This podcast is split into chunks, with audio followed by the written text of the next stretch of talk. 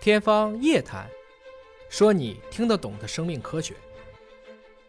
到蛟龙号成功以后，沿着这个四千五百米的这个第二手，哎这个深海勇士号，嗯，深海勇士号的这海试实践只用了四十九天。这我也是领队兼理事党委书记的，进行南海进行试验的。实际上到三十五天的时候啊，我们的试验呢，除了应急抛载这一项之外，其他的按照大纲已经做完了。全做完了。做完了啊，有的做了很多次。对呀、你蛟龙号现在能弄四年。对呀你这个是三十多天，才一个月三啊十多天就就就就就基本弄完了。在北京点名叫我给野村野聪啊，叫我们俩到北京汇报。要去讲一讲这三哎点个名字干什么了是不啊？是真的？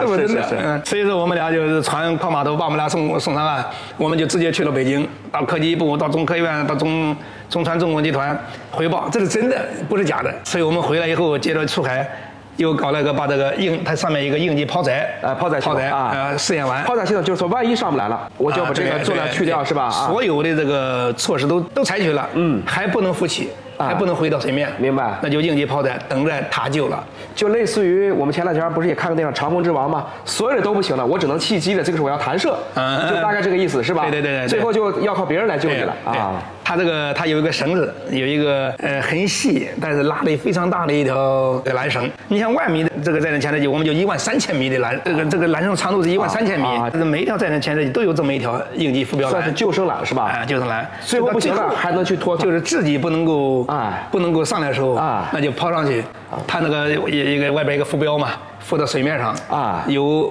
水面上的母船来对它实施救援。对最后一招。这个大家也听明白了，它是不是浮上去以后你才能拖它？对，是，嗯，那么，因为潜水机在水下，在水下这个平衡状态，它基本上是无重，没有重高零人重失力哎重失重状态零就跟鱼是一样的对对吧对是你是轻轻的一滴溜，它都会哎都能是会是提得是上是来。所以这个深海勇士号这四十九天啊、完成了啊三十次下潜，就完成了实验大纲规定的全部内容，非常顺利。